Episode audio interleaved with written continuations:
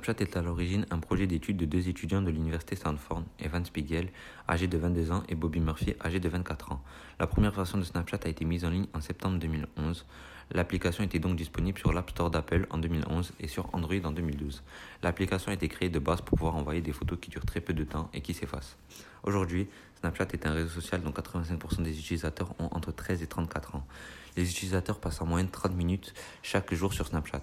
Depuis le confinement de mars 2020, dû à la crise sanitaire du Covid-19, un utilisateur y passe environ Snapchat est utilisé surtout pour prendre des photos appelées Snap et pour voir les envoyer à ses amis. C'est aussi une application de messagerie où on peut discuter avec des gens via un chat. La particularité de Snap, c'est que les messages et les snaps s'effacent après 24 heures. Et par rapport à Instagram, on ne peut pas aimer les publications des gens. Finalement, on peut aussi parler des stories.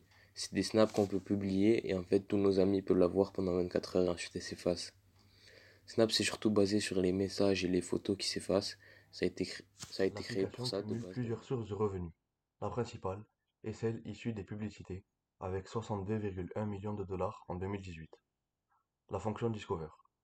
Snapchat a modifié son modèle économique pour cette source de financement. En effet, les médias payaient des revenus variables à Snapchat, ce qui n'est plus le cas aujourd'hui. Les médias, qui participent à la section Discover de l'application, versent tous les mois un revenu fixe à Snapchat pour leur publicité sur l'application. Les filtres sponsorisés. Des marques proposent de sponsoriser des filtres Snapchat. C'est notamment le cas de L'Oréal, qui a déjà sponsorisé un filtre afin de promouvoir l'un de ses ligneurs.